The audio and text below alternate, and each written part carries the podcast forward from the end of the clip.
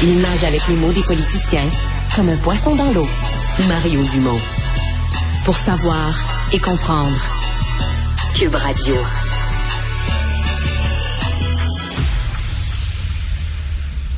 Il circule sur les réseaux sociaux depuis 24 heures. Un document assez renversant et euh, euh, c'est inscrit sur le document Sciences politiques, jugement, opinion et action, la gauche et la droite, Cégep Garneau. Les positions de gauche et de droite, et c'est fait en deux colonnes, la gauche, la droite, puis tu penses, bon, ben, ça pourrait être un document utile pour enseigner à des jeunes. C'est un concept qu'il faut euh, démêler là, quand on étudie les sciences politiques, qu'on on avance un petit peu en sciences politiques, de saisir ces, grandes orientations, euh, ces idéologies ni plus ni moins qui ont façonné des siècles de, débats publics, de débats politiques. C'est quand vous le regardez, euh, sincèrement, c'est risible. Je, vous donne des exemples. Euh, sur l'humain, parce qu'il y a comme le thème, après ça, on dit c'est quoi la gauche, la droite? Donc, sur le plan humain, c'est quoi la gauche? Altruiste, rationnel, maître de lui-même. Ah, c'est bien la gauche. La droite, sur le plan humain, c'est quoi? Égoïste, irrationnel, esclave de ses pulsions et de ses instincts. Voyons, je dois avoir mal lu. Égoïste, irrationnel, esclave de ses, de ses pulsions et de ses instincts. Bon. Voilà la définition de ce prof ou de ce document de la droite. Euh, ah, bon, mettons la, la culture. Bon, à, gauche, les cultures uniques s'équivalent et doivent être respectées. Elles représentent une richesse et les échanges culturels sont bien vus. Ben voyons donc, c'est donc bien beau, la gauche, ça va bien? À droite, les cultures n'ont pas toutes la même valeur.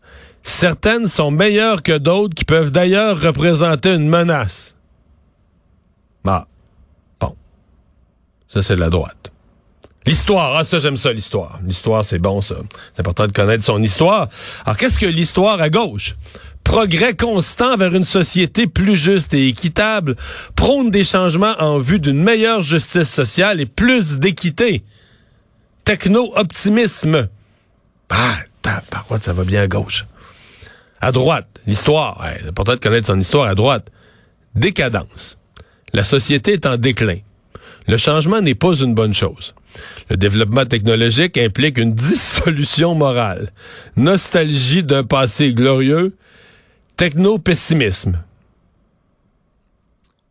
La politique, ah ben là, c'est le plus important, c'est un cours de politique. À la gauche, agoraphilie politique, le peuple est jugé apte à se gouverner. Bon, je vous lis pas le reste, je raccourcis. À droite, agoraphobie politique, le peuple est jugé inapte à se gouverner, seules les élites le peuvent. Plusieurs démocraties pourtant qui sont nées euh, plus à droite. Il y a des dictatures de gauche, il y en a eu une puis un autre. Le point, c'est que moi, je vous dirais que j'ai, même moi qui est plus à droite, j'ai élevé mes enfants en leur présentant les deux côtés de la médaille, sans leur dire d'un bord c'est des brillants, l'autre bord c'est des fous. Comment à des jeunes qui veulent commencer à étudier la politique dans un cégep, des endoctrineurs euh, peuvent pousser pareille merde?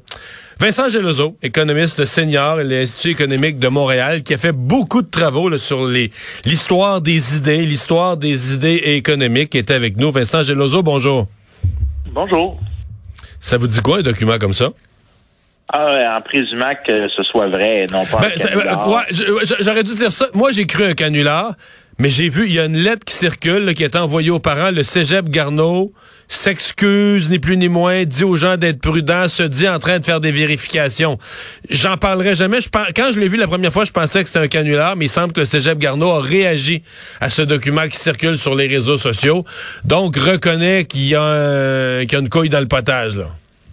OK. Ben, dans ce cas-ci, ce qu'on a, c'est un document dans lequel on décrit une droite et une gauche qui n'existent euh, que dans la tête de l'auteur euh, et de décrire rien de la réalité. Premièrement, c'est trompeur de parler d'une gauche ou d'une droite. À l'intérieur de la droite, on peut trouver des libéraux, comme on peut trouver le Front National, deux groupes qui se détestent intellectuellement. À l'intérieur de la gauche, on trouve des sociaux-démocrates et des gens de Québec solidaire qui se détestent aussi euh, mutuellement. Donc, ouais, bien, à la limite, on pourrait dire à gauche, à gauche, tu vas trouver euh, des, des démocrates euh, en France qui ont gouverné tantôt, perdu les élections tantôt, puis tu vas trouver des dictateurs communistes là, qui se décrivaient comme des gens de gauche, puis qui étaient tout le contraire de la démocratie, puis qui ont causé des millions de morts. Exactement. Donc, ce document-là décrit pas grand-chose de, de réel. Mais aussi, euh, si on a on met les extrêmes, donc on peut mettre l'extrême, on peut mettre l'extrême droite et l'extrême gauche. La plupart des gens qui vont partir à partir du centre et on ratisse le plus large à droite possible, moins des extrêmes, le plus large, le plus, le plus large à gauche possible, moins des extrêmes. Généralement, on va avoir un consensus sur l'ordre de la démocratie libérale et qu'à l'intérieur d'un certain périmètre, ben, le seul débat qu'il y a, c'est c'est quoi les meilleures manières d'atteindre des objectifs généralement partagés une société plus prospère, une société euh, qui produit des, exactement. et donc pour la prospérité, les, pour, la prospérité, les gens plus à gauche diront ben il faut que l'État intervienne pour assurer la prospérité de l'ensemble. Les gens plus à droite diront ben la PME, l'initiative, l'imagination, laissons plus de liberté aux gens. Mais tout le monde cherche la prospérité là. Il y a personne qui cherche l'appauvrissement, le mal, puis la, la destruction de la société là. Non, je, ça m'étonnerait que euh, on soit capable de trouver des gens qui disent ça euh, ouvertement ou même croient ça privément. C'est une caricature de quelqu'un qui a un parti pris dans la chose, un peu apparemment lequel on peut voir à partir du document, mais ça n'existe pas en réalité, ce qui est décrit dans cette lettre-là. Je veux dire quelque chose de terrible, mais je pense que de la scrap de même, il y en a plus qu'on pense dans les cégeps. Euh, écoutez, puis des endoctrineurs, puis des endoctrineurs, puis des profs qui devraient pas être là, qui devraient être congédiés sur le champ. Je pense qu'on serait surpris même. Je pense qu'on s'évanouirait si on savait le nombre qu'il y a dans les cégeps. J'ose, j'ose dire ça moi, père de famille qui a trois enfants qui sont passés au cégep. Ben, étant un professeur aux États-Unis, je peux vous dire que peut-être il y en a probablement une plus grande proportion qu'on réalise. Mais la chose qui garde euh, en, en balance un peu l'univers académique, c'est la concurrence des idées, le débat des idées. Et c'est là mm. le but de, de l'université qui émet des discussions pour justement garder en balance les extrêmes. C'est mm. pas un lieu d'endoctrinement, c'est un lieu de poursuite de la connaissance. Mais ce document-là, c'est un document d'endoctrinement. Vous, comme personne qui consacre sa vie aux idées politiques, c'est pas un document qui s'adresse à éduquer des jeunes, éveiller leur esprit, à, aller chercher une diversité de points de vue, à s'informer davantage. C'est de l'endoctrinement, là. Oui, oui, absolument. Je pense pas qu'il y a d'autres manières que de voir ça. D'ailleurs, écoutez, moi, je le cache pas. Je suis un économiste qui se dit libéral dans le sens philosophique de la chose.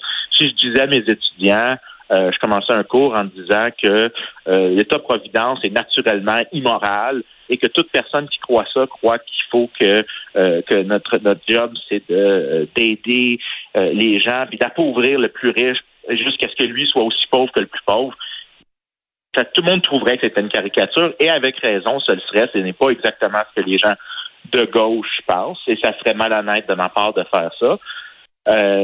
Et c'est pas ça que je fais parce que ce qui, me garde en, ce qui me garde en balance, c'est la compétition des idées avec d'autres collègues qui pensent pas comme moi, puis des fois qui me disent Vincent, tu penses pas de cette bonne manière-là.